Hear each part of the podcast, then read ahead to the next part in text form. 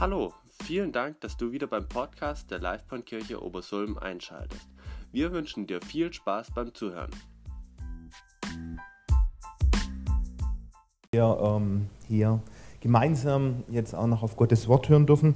Ähm, ist zwar schweineheiß, ja, ich sehe mittlerweile auch etwas mitgenommen aus. Ich hoffe, ich sehe am Ende der Predigt nicht noch schlimmer aus. Ähm, die Haare sind übrigens, das ist Wetlook-Gel, also ist nicht komplett nass. Ja, Vater, ich danke dir, dass du zu uns sprichst und ich danke dir, dass du uns über die Maßen liebst. Ich danke dir, dass du um jeden einzelnen von uns kämpfen möchtest und ich danke dir, dass du gute Pläne für uns hast. Und so möchte ich dich bitten, dass du uns heute Morgen ansprichst und dass du jetzt auch mich und ähm, das, was ich vorbereiten durfte, einfach gebrauchst, um uns zu ermutigen. Amen. Ja, wir können genau die Präsentation schon mal starten. Einen ängstlichen Held habe ich die, äh, meine Predigt genannt. Und ähm, ja, warum ängstlicher Held? Ist nicht irgendwo ein bisschen ein Widerspruch? Wir werden noch sehen. Es geht nämlich heute um, na können wir jetzt eigentlich schon mal das erste Bild auflegen. Ja, es geht um den verwegenen Kampf von 300 Männern, die und ihrem heldenhaften Anführer, die gegen eine totale feindliche Übermacht kämpfen. Ähm, ihr Kampf hat, können auch auf dem Bild sehen, schon vor langer Zeit stattgefunden. Ja? Und ähm, trotzdem sind sie ob ihres Mutes bis heute bekannt geblieben und man spricht bis heute über ihnen. Ja, und ähm, tatsächlich geht es heute aber nicht um Leonidas und seine 300 Spartaner, die auch wahrscheinlich nicht so ausgesehen haben. Ich habe es aus dem Film entnommen, sondern es geht um Gideon. Und Gideon hat tatsächlich auch mit 300 Männern gegen eine riesige Übermacht gekämpft. Und Gideon wird ja erwähnt, wir sind ja gerade in unserer Reihe Vorbilder des Glaubens in Hebräer 11 explizit und ich habe ihn mir rausgesucht, weil ich ihn ja besonders interessant finde. Wir kommen aber auch noch drauf. Ja, warum finde ich ihn interessant oder wer ist dieser Gideon, äh, beziehungsweise was können wir von ihm lernen? Von diesen 300 aus dem Film, da können wir definitiv lernen, wie wir tolle Bauchmuskeln bekommen. Also wenn ihr wissen wollt, wie ihr tolle Bauchmuskeln bekommt, dann müsst ihr wahrscheinlich eher bei denen nachfragen. Oder aber wie ihr mit extrem spartanischer Rüstung äh, gegen eine extreme Übermacht gewinnen könnt, dann müsst ihr vielleicht auch eher diesen Film angucken. Aber keine Sorge, von Gideon können wir tatsächlich etwas ganz anderes lernen, etwas viel Wichtigeres. Und ähm, mich würde ja brennend interessieren, von wegen, wie dieser Leonidas seine Männer ausgewählt hat. In der Bibel können wir lesen, wie Gideon seine Männer ausgewählt hat. Und da lesen wir nämlich folgendes in Richter 7. Als Gideon seine Krieger zum Wasser führte, sagte der Herr zu ihm, alle Männer, die das Wasser mit der Zunge schlürfen wie Hunde, sollst du in einer Gruppe zusammenstellen. Und alle Männer, die sich zum Trinken hinknien, sollen eine zweite Gruppe bilden. Nur 300 Männer schlürften das Wasser aus ihren Händen. Alle anderen knieten sich hin, um zu trinken. Der Herr sagte zu Gideon, mit diesen 300 Männern, die das Wasser aus der Hand geschlürft haben, werde ich euch retten und dir den Sieg über die Midianiter schenken alle anderen sollen nach Hause gehen. Ja, was Wahnsinn, oder?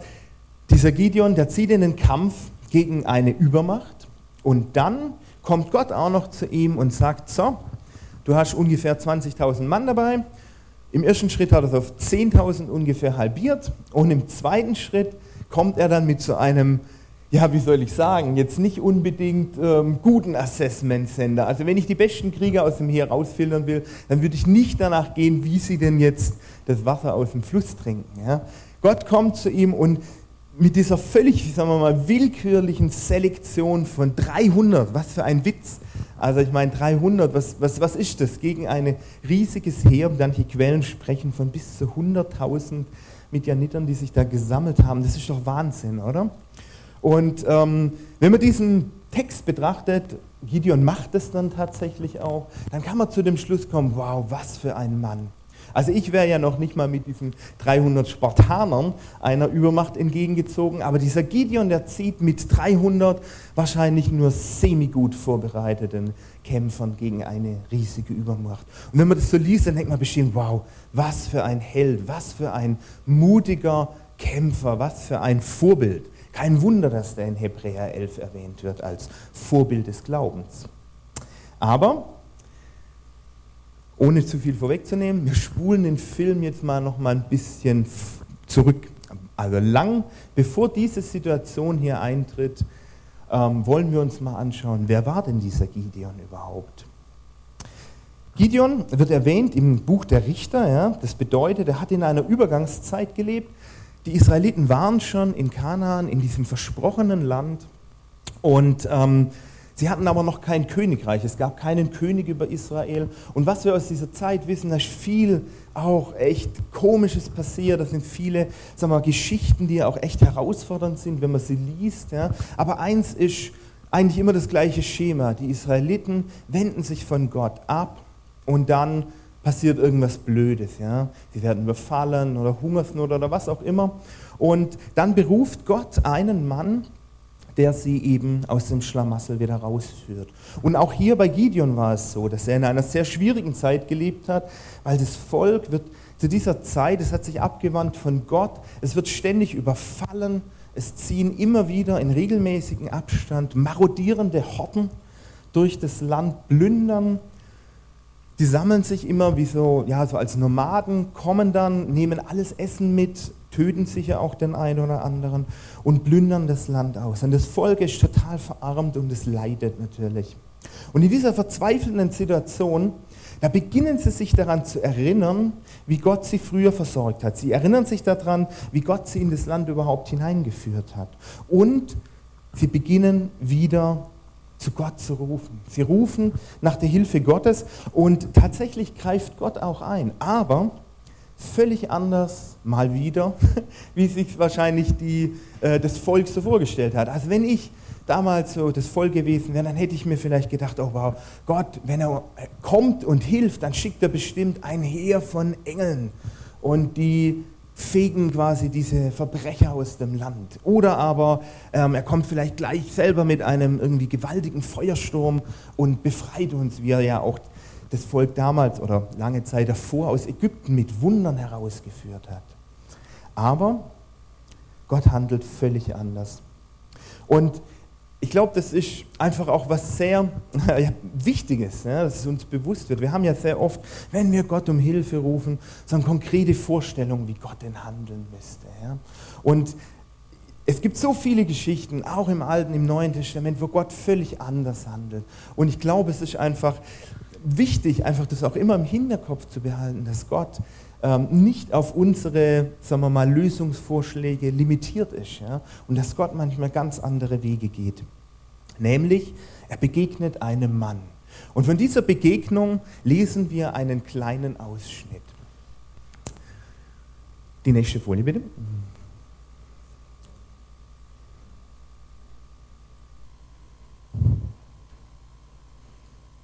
Ja, genau, perfekt. Also, die unterhalten sich und da wandte sich der Herr zu ihm, also zu Gideon, und sagte, geh mit der Kraft, die du hast, und rette Israel vor den Midianitern. Ich sende dich aus. Aber mein Herr, antwortete Gideon, womit kann ich Israel retten? Meine Sippe ist die schwächste im ganzen Stamm Manasse und ich bin der Jüngste in meiner Familie. Der Herr sagte zu ihm, ich werde mit dir sein. Du wirst Midian vernichten, als wär's nur ein einziger Mann. Und ich glaube, ich finde den Gideon deshalb so ähm, sympathisch, obwohl ich ihn natürlich nicht persönlich kenne, aber er gefällt mir, ja, weil der Gideon, der reagiert ungefähr genauso, wie ich reagieren würde in so einer Situation. Was? Ich? Du willst mit mir, ich soll die Midianiter aus dem Land vertreiben? Mit welcher Fähigkeit denn? Was kann ich denn dazu beitragen, um quasi, um, um dieses Wunder, sagen wir mal, geschehen zu lassen? Ja? Ich bin doch der Kleinste, ich bin doch der Schwächste und ich finde einfach dieses, diese spontane Äußerung von Gideon, einfach so sympathisch. Er ist eben genau nicht wie dieser Leonidas, ja, der sagt, ja, ich schaffe das, ich habe Mut, ich traue mir das zu, ich kann das, ich bin stark, ja, ich habe lang trainiert. Nein, Gideon ist ungefähr so wie ich. Ja, er traut sich die Dinge eben nicht zu. Er hat Angst davor. Er hat Angst vor dieser Herausforderung, er hat Angst vor dieser Berufung, zu der Gott ihn beruft. Und, ähm, und deshalb fängt er genauso wie Mose eben auch an, Gottes wieder auszureden, sagen, hey, vielleicht gibt es nicht jemand Besseres, vielleicht sucht doch jemanden, der irgendwie mächtiger ist oder mutiger oder der besser kämpfen kann oder sowas. Und ich finde es irgendwie so witzig, ja, wie Gott darauf reagiert. Ja. Also er fängt ja nicht an, darüber nachzudenken, ja, stimmt eigentlich, du bist eigentlich eher unbedeutend oder so. Oder er fängt auch nicht an zu sagen, ja, das stimmt, es gäbe vielleicht noch geeigneter. Nein, Gott hat eine Entscheidung getroffen und er sagt zum Gideon, ich bin mit dir. Das heißt, er, er beginnt, Gott hat sich entschieden, er macht da auch keine Fehler. Er geht überhaupt nicht auf das ein eigentlich, was der Gideon da sagt, sondern er sagt, ich werde mit dir sein und du wirst mit mir zusammen die Midianiter vernichten. Ja, wie kann Gott das machen? Klar, er hat natürlich eine völlig andere Perspektive als wir.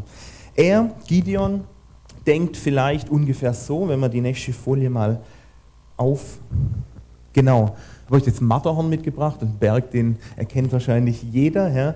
Ähm, und ich habe dieses Bild natürlich auch schon öfters gebraucht, aber dem Gideon, dem ging es wahrscheinlich so aus seiner Perspektive. Jetzt gucken wir nicht von ganz unten, aber doch zumindest von einem unteren Punkt. Ja, und er sieht dieses Problem, die Midianiter aus dem Land treiben, bestimmt als ein Problem an, was völlig unlösbar ist aus seiner Perspektive, weil er denkt, ich, wenn ich da hochklettern müsste, ja, aus dieser Perspektive da hochklettern, das ist völlig unmöglich. Ich kann das nicht. Und genau so argumentiert er auch Gott gegenüber. Ja. Ich bin klein, ich kann das nicht. Und ich finde es einfach schön, dass Gott eine ganz andere Perspektive hat. Gott hat vielleicht eher diese Perspektive, ähm, da erkennt man das Marderherrn schon gar nicht mehr so richtig drauf. Ja? Gott hat natürlich nochmal eine viel höhere Perspektive, aber reingezoomt vielleicht genau das. Gott, für Gott ist dieses Problem, was, was für den Gideon so unermesslich hoch ist, in Wirklichkeit eigentlich ganz klein. Und ähm, das Coole daran ist, dass Gott, wenn er uns einen Auftrag gibt, wenn er uns eine Berufung zuspricht, die für uns vielleicht viel zu groß ist, die uns vielleicht völlig überfordert, weil wir ja diese Perspektive von unten nach oben haben, dann dürfen wir immer wissen, dass Gott nicht von uns erwartet, dass wir diese Mission erfüllen, dass er nicht in unsere Fähigkeiten vertraut, sondern dass er aus seiner Perspektive weiß, er wird das Problem lösen. Bedeutet, es liegt nicht an unseren Fähigkeiten, mit 300 Mann ein riesiges Heer irgendwo besiegen zu müssen, sondern es liegt an der Fähigkeit Gottes, dass er das kann. Und das heißt, ist eigentlich nur so eine kleine Nebenbewirkung, aber wir dürfen einfach immer wissen, dass Gott, wenn er uns in Situationen hineinstellt, eben nicht auf unsere Fähigkeiten angewiesen ist und auch nicht darauf, dass wir eine tolle Lösung finden, sondern dass er eine tolle Lösung findet und dass er uns einfach nur Anteil haben lässt an seinem Sieg. Aber nichtsdestotrotz, Gideon hat natürlich Angst und ich verstehe das total. Wenn so eine Aufgabe vor mir stehen würde, ich hätte totale Angst. Und das Erste, was wir, glaube ich, von Gideon lernen können, ist, Gideon lässt sich berufen, obwohl er Angst hat. Gott beruft nicht die Mutigen und die Starken, weil die mutig und stark sind, sondern er beruft jeden zu sich. Und vielleicht hast du Angst davor, vor der Berufung, aber wir können von Gideon lernen, wie wir mit der Angst umgehen können. Ja?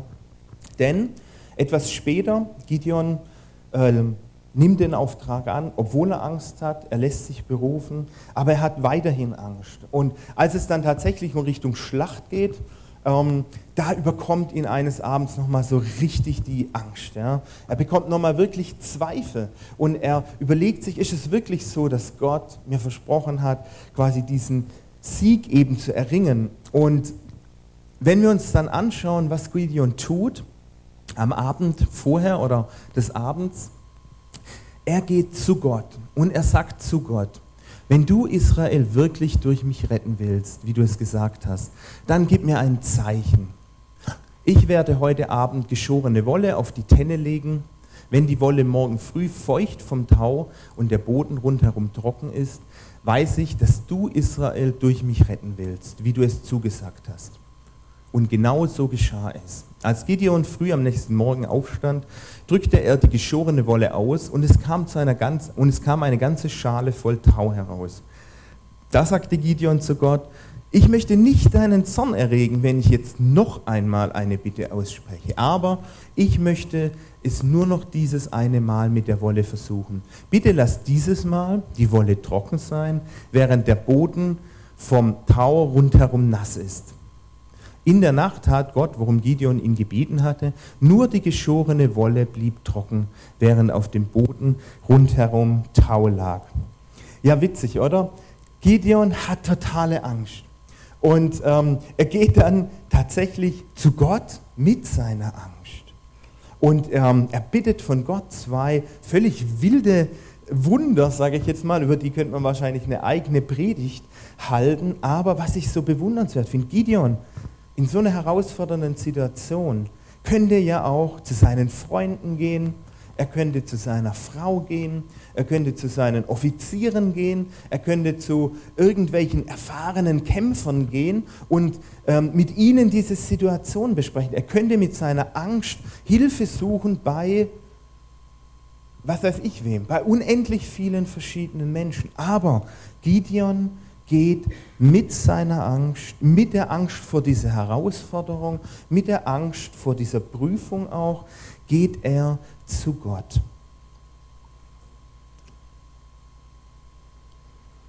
Und das finde ich total bewundernswert, ja? dass es eben Gideon, dass er weiß, woher kommt seine Hilfe. Und natürlich, äh, wir lesen diese Geschichte ja natürlich irgendwo zum einen irgendwo als Geschichte, wo irgendetwas passiert ist, irgendwo in der Vergangenheit. Aber natürlich möchte Gott auch heute noch durch diese Geschichte sprechen. Und ich bin mir relativ sicher, dass keiner von euch irgendwo nächste Woche gegen ein Heer von 100.000 Midianitern kämpfen muss. Aber ich bin mir sicher, weil ich es aus meinem eigenen Leben weiß, dass nächste Woche wieder Herausforderungen auf uns warten. Ich weiß, dass vielleicht nächste Woche, vielleicht auch später Ängste auf uns warten, dass wir in Situationen kommen, die uns herausfordern. Ich weiß, dass jeder, dass die nächste Krise, dass die nicht die Frage ist, ob sie kommt, sondern wann sie kommt. Wann mein Leben wieder so richtig durchgeschüttelt wird. Ja? Jetzt der Gideon, da war es so eine Situation, wo er kämpfen musste gegen eine Übermacht. Keine Ahnung, was deine Situation ist, wo du in einer Krise vielleicht auch bist, wo du kämpfen musst, wo du Angst hast, wo du vor Prüfungen stehst, die dich eigentlich überfordern. Aber ich weiß auch, dass diese Krisen zwar kommen werden, aber ich weiß auch, dass Gott uns eben eine, sagen wir mal, eine, eine Heimat anbietet, wo wir mit unserer Angst hinkommen können. Die Frage ist nur, wie gehen wir mit der Angst um? Wo suchen wir Hilfe? Wo suchen wir Antworten? Und lassen wir uns Gideon als Vorbild nehmen, dass wir unsere Hilfe, unsere Hoffnung zuerst bei Gott suchen, weil er die Antworten hat, nach denen wir uns sehnen, weil er die Lösungen hat, nach denen wir uns ähm, ja, sehnen. Das heißt, was sind die Midianiter in deinem Leben? Was sind die Ängste in deinem Leben? Können wir vielleicht als Frage auch mitnehmen. Wovor haben wir Angst? Was steht an? Und dann, wie gehen wir eben mit dieser Angst um? Gideon hat sich entschieden, ich gehe mit meiner Angst zu Gott. Und das ermutigt mich und das möchte ich einfach von Gideon mitnehmen. Aber es gibt noch mehr. Und ähm, eins, was mich auch so ja, umgetrieben hat in der Vorbereitung, habe ich mir überlegt, Warum wählt Gott eigentlich ausgerechnet Gideon aus? Ja, gibt ja zu der Zeit auch noch andere. Warum ausgerechnet den Gideon? Wie oder nach welchen Kriterien beruft Gott überhaupt Menschen in seine, sagen wir mal, in seine Aufgaben, in seine Pläne? Und ähm, es gibt äh, sehr, sehr, sehr unterschiedliche Charaktere, die Gott irgendwo in Laufe der Bibel irgendwo zu besonderen Dingen beruft. Ja? Und ähm, deshalb habe ich mir überlegt, vielleicht muss man die Frage auch eher rumdrehen. Ja? Gibt es etwas, was mich hindert, dass Gott mich beruft? Gibt es etwas, was mich hindert, in einer Beziehung mit Gott zu leben wie dieser Gideon? Gibt es etwas, was Gott davon abhält, quasi, äh, dass ähm, er mit mir in diese, sagen wir mal, Berufung geht und ähm, mich durch verschiedene Dinge führt? Und ähm, der Gideon scheint ja nämlich äußerlich eigentlich nichts mitzubringen, was ihn besonders qualifiziert. Er hat nicht irgendwie den besonderen Mut und so weiter, aber trotzdem beruft ihn Gott. Und deshalb die Frage, was hindert, was kann Gott davon abhalten, mich zu berufen? Gibt es vielleicht mehrere Antworten drauf? Vielleicht ist das, was ich hier aus diesem Text herausgegeben habe, auch nicht das Einzige. Aber eigentlich glaube ich schon, dass Gott vor allem mit einer Sache ein Problem hat. Ich glaube tatsächlich, dass es nicht irgendwie sowas wie die sieben Todsünden ist, ja, die, by the way, auch nur ein katholisches theologisches Konstrukt sind. Ja. Ich glaube nicht, dass es irgendwie diese eine wilde, was auch immer, was Sünde ist, die irgendwie Gott abhalten könnte, mich zu gebrauchen, sondern ich glaube, dass es etwas anders ist. Und zwar möchte ich damit mit euch zusammen noch anschauen, was denn passiert oder was Gott als allererstes von Gideon möchte, nachdem er ihn berufen hat. Also Gott begegnet Gideon und sagt, hey, ich möchte mit dir Midian vertreiben. Ähm, und direkt am Abend dieses Tages kommt Gott nochmal zu ihm und hat gleich einen ersten ganz konkreten Auftrag für ihn. Und zwar nicht, stell dir jetzt erstmal eine Armee auf und dann trainiert ihr zusammen, sondern er hat folgenden Auftrag für ihn. In dieser Nacht sprach der Herr Gideon, nimm dir den Stier deines Vaters, und zwar den zweiten, der sieben Jahre alt ist reiß den Altar ein, den dein Vater von dem Baal errichtet hat, und haue den Aschera-Pfahl um, der daneben steht. Dann bau dem Herrn deinen Gott hier auf der Höhe dieser Befestigung einen Altar und bereite ihn für ein Opfer vor. Bring dann den siebenjährigen Stier als Brandopfer auf dem Altar dar. Als Feuerholz gebrauche das Holz des Aschera-Pfahls, den du umgehauen hast. Gideon nahm zehn von seinen Knechten und befolgte die Anweisung des Herrn. Er tat es jedoch nicht am Tag, sondern in der Nacht, denn er hatte Angst vor seiner Familie und vor den Leuten in der Stadt.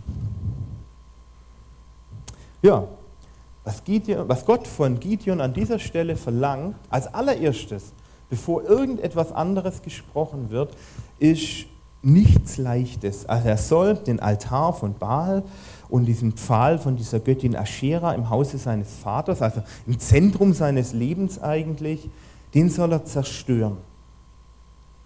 Und ähm, heute denkt man vielleicht, naja, puff, was ist denn das für eine Herausforderung? Ein Baal, irgendein Altar von Baal, irgendein Aschera-Pfahl, was auch immer, was, was soll das überhaupt bringen? Ja? Klar kann man den rausschmeißen. Ja? Aber wir müssen bedenken, dass dieser Baalskult in Israel sehr verbreitet war zu dieser Zeit und natürlich die Menschen von diesem Baal, von dieser Göttin Aschera sich etwas erhofft hatten. Ja. Sie sind, die haben geglaubt, dass Baal, dass Aschera, dass die real sind, ja, dass die handeln können und dass sie das auch tun. Und dass, wenn man sich gegen sie wendet, dass man dann auch ihren Zorn auf sich zieht. Jetzt weiß ich nicht, wie Gideon dazu stand zu diesem Baalskult. Aber was ich schon glaube, ist, dass es für ihn eine große Entscheidung war. Gott, der mir aufträgt, diesen Baal und das andere irgendwie rauszuschmeißen, oder aber Baal auf der anderen Seite. Und wenn wir dann auch noch weiterlesen, das Volk drumherum hat es ja durchaus auch ernst genommen. Ja. Für die war das ja nicht nur irgendeine Statue, sondern für die war das so eine Art Lebensversicherung wie man heute vielleicht irgendwo sein Leben irgendwie absichert, versucht abzusichern, auf verschiedenen Ebenen. Ja? Man weiß ja nie, was vielleicht helfen könnte. Ja? Und äh, da kann man sich zum einen irgendwo absichern mit, keine Ahnung, mit Geld, mit vielleicht noch anderen, äh, was weiß ich, alternativen medizinischen Sachen oder was auch immer, gibt es ja eine ganz, ganz große Bandbreite, wo ich so meine Hoffnung drauf setzen kann. Und für die damals war eben dieser Baal und, dieser, und diese Aschera so eine Art Lebensversicherung. Und Gott verlangt als allererstes, nachdem er Gideon beruft, dass sie einen klaren Schnitt machen dass sie eine klare Entscheidung treffen. Weil Gott sagt, du kannst nicht auf zwei Pferde setzen. Du kannst nicht sagen, ich bin mit Gott unterwegs und aber sicherheitshalber halte ich mir noch ein paar Asse irgendwo in der Hinterhand. Gott möchte eine Entscheidung von Gideon. Und natürlich die Frage, warum, warum Warum ist Gott da so radikal? Warum sagt man nicht, warum sagt Gott nicht, ah, so ein kleiner Kompromiss kann ja irgendwo nicht schaden? Oder keine Ahnung, das kann man vielleicht auch später noch machen. Nein, das Erste, was Gott möchte, ist, dass dieser Altar von Baal zerstört wird, bevor die Geschichte eigentlich überhaupt losgeht. Und ich bin tatsächlich überzeugt, dass Gott gar nicht so sehr ein Problem damit hat, wenn wir irgendwo versagen, wenn wir irgendwo etwas tun, was man vielleicht landläufig irgendwo als Sünde, sagen wir mal, nennt, ja, wenn wir irgendwo versagen in unserem Leben. Ich glaube, dass Gott damit gar nicht so sehr ein großes Problem hat. Natürlich heißt Gott Sünde nicht gut, auf keinen Fall möchte ich nicht sagen. Aber immer, wenn wir zurückkommen wollen zu Gott, dann nimmt er uns auf. Ja? Immer wenn wir sagen, meine Füße sind dreckig geworden, dann ist Gott bereit, meine Sünde auch wieder reinzuwaschen. Das heißt, Gott hat, glaube ich, mit unserem Versagen gar kein so großes Problem. Aber ich glaube, er hat ein großes Problem damit, wenn wir uns nicht eindeutig für ihn entscheiden.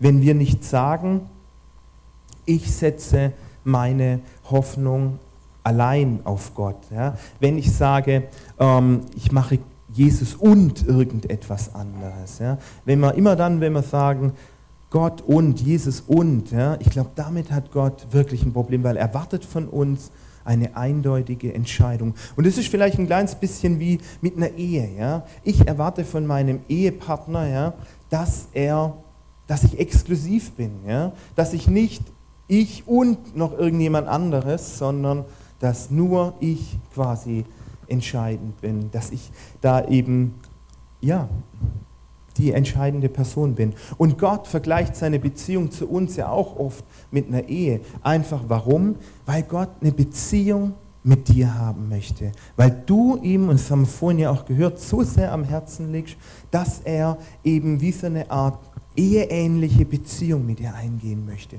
Und da können wir uns keinen irgendwo ähm, Dings offen halten, ja? keinen irgendwo äh, noch alternativen Rückzugsweg. Ja? Oder Gott möchte das zumindest nicht.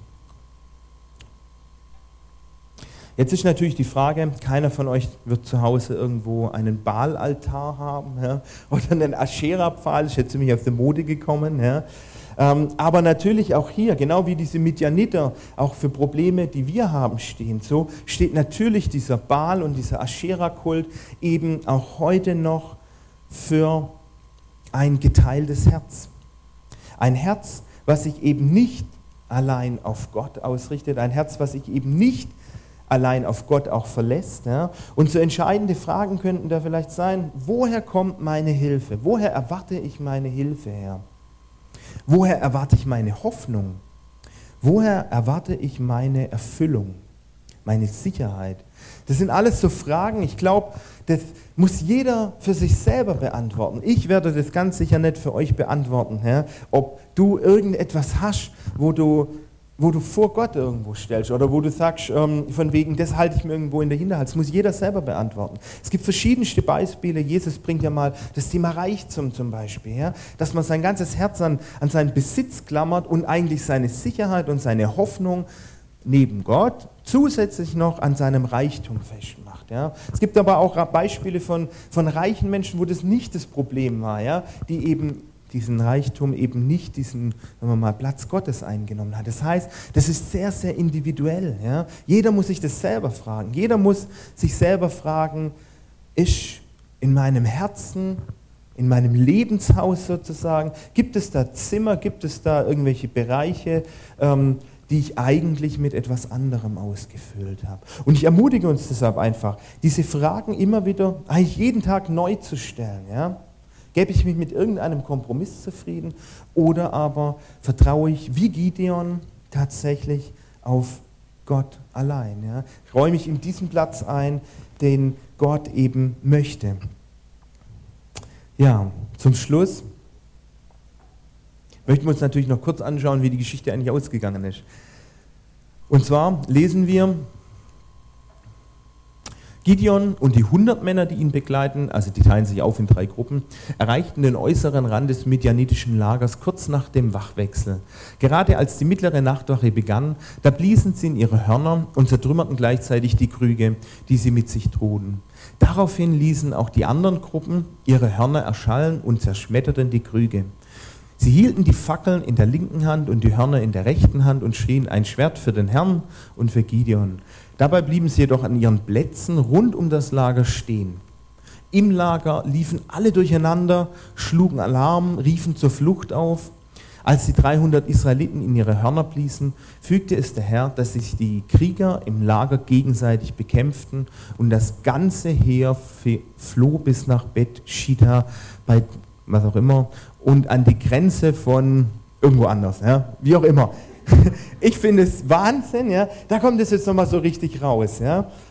Gott entscheidet diese Schlacht. Ja. Die stellen sich einfach um, bekommen den Auftrag, um dieses Lager nachts aufzustellen. Die zerstören ihre Tonkrüge. Auf einmal sind überall helle Fackeln, die blasen in ihre Hörner. Und unten in dem Lager von diesen Feinden, da bricht wilde Panik aus. Ja. Die bringen sich gegenseitig um. Ja. Das heißt, diese 300 Männer, mussten noch nicht mal kämpfen für den Sieg. Ja. Gott hat ihnen diesen Sieg einfach geschenkt.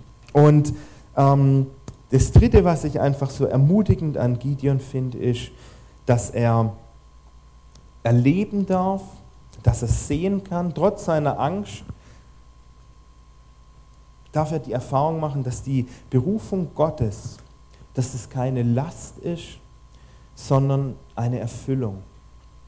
Er darf diese Berufung, er darf erfahren, dass das, wozu Gott ihn berufen hat, dass es nicht eine Aufgabe ist, nicht eine, ein großes Problem, was er lösen muss, sondern er darf die Erfahrung machen, dass Gott ihn beteiligen möchte, dass er teilhaben darf und dass er eine Erfüllung finden darf, die ganz anders aussieht, als er sich ursprünglich mal vorgestellt hat.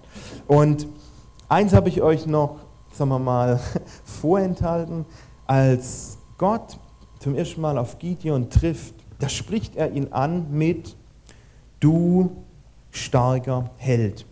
Und wenn man jetzt diesen Gideon sieht, ja, der immer Angst irgendwo hat, dann finde ich diese Aussage, du starker Held, eigentlich irgendwo ein bisschen übertrieben. Ja. Aber, und ich bin mir fast sicher, dass Gideon sich selber wahrscheinlich nicht als starker Held gesehen hat, sondern eher als Loser, als irgendwie Letztgeborener, als irgendwie Kleinster aus dem Volk Manasse. Und so sehen wir uns ja manchmal auch. Ja? Wir sehen uns als nicht wertvoll an. Wir sehen uns als Versager an. Wir sehen uns als keine Ahnung, was, was dich irgendwo bedrückt oder vielleicht auch immer wieder runterzieht. Aber Gott, der sieht dich tatsächlich komplett anders.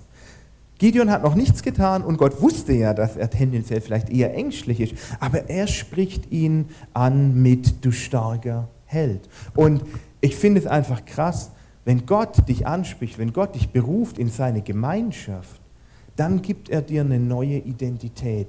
Und es ist eben nicht diese Identität, wo du denkst, oh, ich kann nichts oder ich bin nichts oder was auch immer was, sondern Gott spricht in dein Leben, deine Berufung, du bist ein starker Held. Warum? Weil du so tolle Sachen machen kannst? Nicht unbedingt. Nein, weil Gott tolle Sachen in deinem Leben machen kann. Und weil er dich wunderbar geschaffen hat. Das sagt er über dich und das legt er in diese Berufung an dich eben mit hinein. Wie sieht deine Berufung aus? Ich glaube, Gott hat einen individuellen Weg mit jedem Menschen, aber eine Berufung eine Anfrage, die haben alle Menschen, sagen wir mal, gemein. Jeder hat von Gott die gleiche Berufung bekommen, nämlich in Gemeinschaft mit ihm zu leben, jeden Tag und Erfüllung zu finden in genau dieser Berufung, nämlich in der Gemeinschaft mit Gott, mit Jesus jeden Tag neu.